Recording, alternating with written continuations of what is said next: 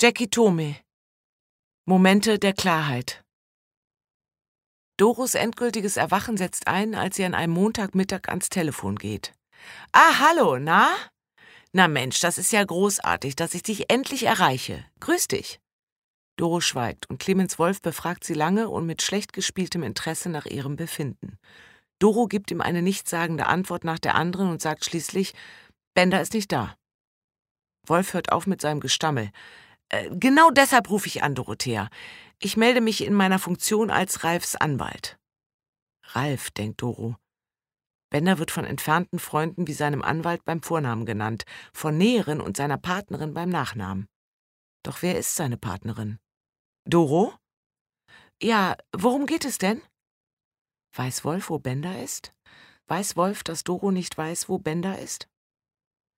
Die Sache ist die, sagt Wolf. Die Wohnung ist ja Ralfs Eigentum und ihr habt da zusammen gewohnt. Die faire Lösung im Interesse aller und dafür bräuchten wir noch deine Unterschrift. Doro driftet ab und stellt sich vor ihren besten Spiegel. Er ist aus den frühen 50ern und er macht schön. Er ist unbezahlbar. Moment, welche Lösung? Ich sehe aus wie immer. Ich bin allein. Das ist doch auch in deinem Interesse, oder? Doro? Was? Äh, Nochmal bitte.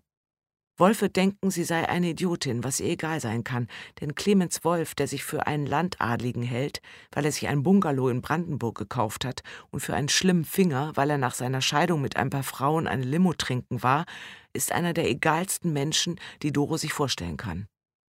Wie kam Marin auf die ausgesprochen uncoole Idee, dieser Heini könne sie retten? Ich sagte, du musst das nur unterschreiben und an mich zurückschicken. Ich schicke es an Ralf weiter.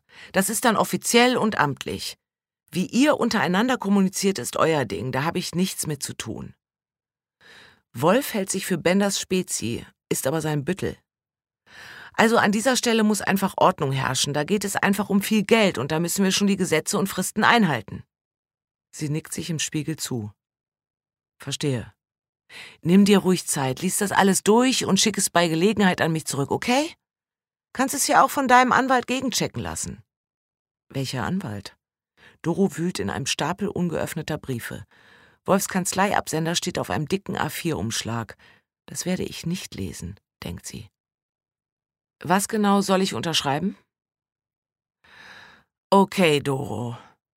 Wolfs Seufzen sagt, nochmal von vorn, du Dumpfbacke. Also, Ralf lässt dich als Mieterin in seiner Wohnung. Ja? Auf lange Sicht hätte er die verständlicherweise gern zurück. Das nennt man Eigenbedarf. Okay?